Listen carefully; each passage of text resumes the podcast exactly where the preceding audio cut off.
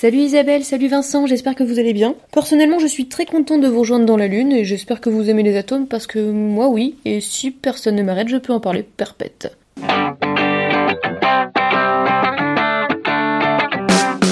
Petite précision tout d'abord, les atomes constituent la matière. La matière solide, liquide, gazeuse, plasmatique, bref, toute la matière. La matière de l'univers, comme celle de mon slip, est constituée d'atomes. À la connaissance humaine, il existe 118 atomes différents, mais il est possible d'en découvrir un 119e ou même d'en dénigrer un déjà existant. Carbone. Carbone. Carbone. Carbone. Carbone. Carbone. Carbone. Carbone. Carbone. Carbone. Carbone. Je voulais commencer par vous parler de l'atome qui a été découvert en premier, mais comme je ne suis pas née en même temps que l'humanité, je peux difficilement être certaine de cette information car le soufre, le cuivre et le carbone se disputent la première place. Je pars du principe que le carbone est utilisé depuis que l'humain fait du feu. Et si je me permets cette folle théorie, c'est parce que le charbon est constitué de carbone. C'est d'ailleurs de là qu'il tire son nom. Carbone vient du latin carbo, qui signifie charbon. L'étymologie faite, je me suis demandé d'où venait le carbone.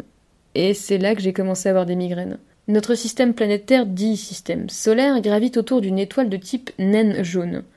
Naine jaune n'est pas un terme raciste et discriminant, mais bien la catégorie d'étoiles dans laquelle notre Soleil se trouve.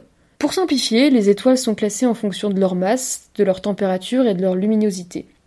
Et pour tout compliquer, je pourrais préciser qu'au cours de son existence, une étoile évolue, change de taille et de luminosité, et donc change de catégorie jusqu'à être reléguée au simple rang d'objets célestes.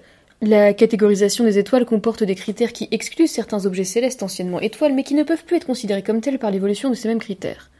Mais je ne précise pas, je ne prends pas le risque de perdre tout le monde. Notre Soleil est donc une étoile de type naine jaune qui ne possède pas les caractéristiques nécessaires à la fabrication du carbone.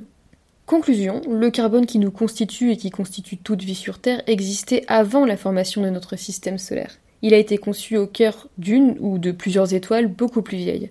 C'est donc difficile de donner une date et un lieu de naissance précis à ce bon vieux carbone. Bonne nouvelle, il est fort probable que dans 8 milliards d'années, notre Soleil évolue, se transforme en un nouveau type d'étoile, une géante rouge. Il atteindra alors des conditions de luminosité et de température suffisantes pour fabriquer du carbone. C'est comme un Pokémon qui évolue et acquiert des pouvoirs différents finalement. Mauvaise nouvelle, quand ça arrivera, la Terre ne sera qu'un caillou désertique, car le Soleil se sera étendu jusqu'à atteindre et brûler les planètes les plus proches de lui. Paradoxalement, lorsque notre Soleil sera capable de créer l'élément représentatif du vivant, plus aucune vie ne sera là pour être fière de lui. Contentons-nous donc du carbone qui était là avant et brûlons-le pour fabriquer du plastique. C'est tellement fantastique. Comme je l'ai dit précédemment, le carbone est présent dans toute forme de vie sur Terre. Dans mes cheveux, mon intestin, mes dents, mais aussi dans les chats, les chiens, les plantes vertes, les plantes pas vertes. Il y a même du carbone dans les tardigrades. Et je vais faire un petit point sur ces espèces vivantes. Les plantes sont capables de transformer le carbone présent dans l'atmosphère sous forme de CO2 en matière organique par un élégant processus appelé photosynthèse. Les animaux assimilent du carbone en se nourrissant de plantes ou d'autres animaux. Ce qui, je l'admets, est un processus un tantinet moins élégant que la photosynthèse. Surtout lorsque le résultat final est par exemple une bouse de vache. C'est un propos assez subjectif, mais je ne suis pas une mouche coprophage, alors oui, je ne trouve ni la consistance, ni la couleur, ni l'odeur d'une bouse de vache élégante. Mais cette bouse de vache demeure tout de même un bon fertilisant pour le sol qui permettra la naissance de nouveaux végétaux. Tout ce petit cours accéléré sur les végétaux qui fabriquent leur énergie grâce au soleil pour se faire bouffer par des animaux qui se feront bouffer par d'autres animaux qui vont mourir pour finalement nourrir le substrat pour donner vie aux végétaux, tout cela c'est pour attirer l'attention sur un point. Il s'agit ni plus ni moins de transfert de carbone. La célèbre chaîne alimentaire pourrait s'appeler échange de carbone. Je trouve cette expression beaucoup mieux adaptée, surtout quand je m'égare à penser aux plantes carnivores qui mangent des animaux. Des végétaux qui mangent des animaux. Si c'est pas un animal qui l'a tué, c'est peut-être un végétal Et comme si ce n'était pas suffisant, il existe des limaces de mer capables de pratiquer la photosynthèse. C'est là que mes migraines reviennent. Pourtant j'ai fait simple, je n'ai abordé que les végétaux et les animaux. Je pourrais parler des champignons, des bactéries, des blobs, mais non. J'ai perdu trop de monde avec le déclassement des étoiles tout à l'heure, je le sais. En tout cas, les espèces vivantes absorbent et rejettent du carbone sous différentes formes et en quantité plus ou moins élevée. C'est ce que les humains appellent le cycle biologique du carbone, et je trouve ça plutôt stylé. Au-delà de tout ça, le carbone est aussi abondant dans le pétrole, les vêtements, les médicaments. Cette omniprésence fait de cet atome un enjeu écologique, même lorsqu'il ne concerne pas le vivant. Pour continuer la liste de ces composés inertes, le carbone, c'est l'ingrédient du graphite. C'est la matière qui constitue l'intérieur du crayon de papier, du crayon de bois ou du crayon gris en fonction de la région dans laquelle vous avez appris à parler. Et si, la partie grise est dure? Attention, c'est dur, mais c'est friable. Si ça se voit quand la matière qui se dépose sur le papier forme des traces. Bon, euh, là je m'adresse aux personnes ayant déjà utilisé un crayon de bois. Le graphite à l'intérieur est donc friable, et c'est là où je voulais en venir. Il s'agit d'une matière constituée uniquement de carbone, tout comme le, le diamant. Pourtant, le diamant n'est pas friable. Bon, là je m'adresse à toutes les personnes ayant déjà essayé d'écrire avec un diamant. C'est-à-dire peut-être pas grand monde. Si le graphite et le diamant ont la même composition, pourquoi sont-ils si différents? Tout simplement à cause de la disposition, de l'agencement des atomes de carbone entre eux. Le graphite a une structure en feuillet alors que le diamant non. Je pourrais attraper mon crayon gris et faire un dessin pour l'expliquer, mais je vais me contenter de dire que les conditions de formation de ces deux matières sont très différentes.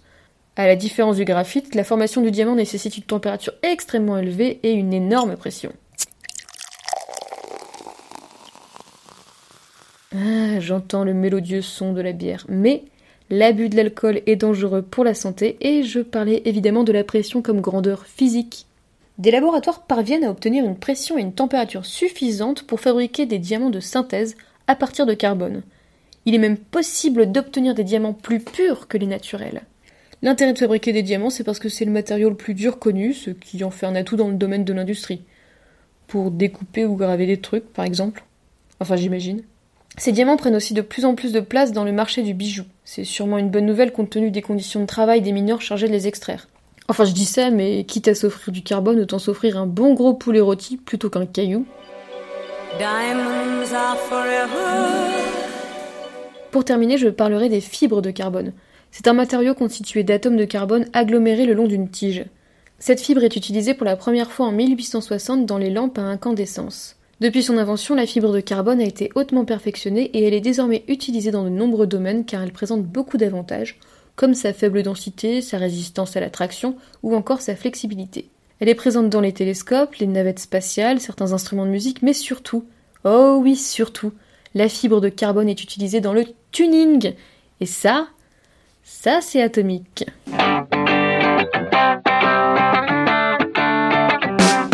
J'ai réalisé cette chronique en m'appuyant sur quelques ouvrages. Les éléments dans tous leurs états de Christian Lécuyer, Simon Claret, Benoît Mestre et Fabio Pellicano, la vie merveilleuse des éléments de Bunpei Yorifuji, Atome de Théodore Gray, l'incontournable encyclopédie libre Wikipédia et mes discussions inspirantes avec la médiatrice scientifique chez Yamira Nadarasa. Merci à tous pour votre écoute et à une prochaine pour un nouvel atome.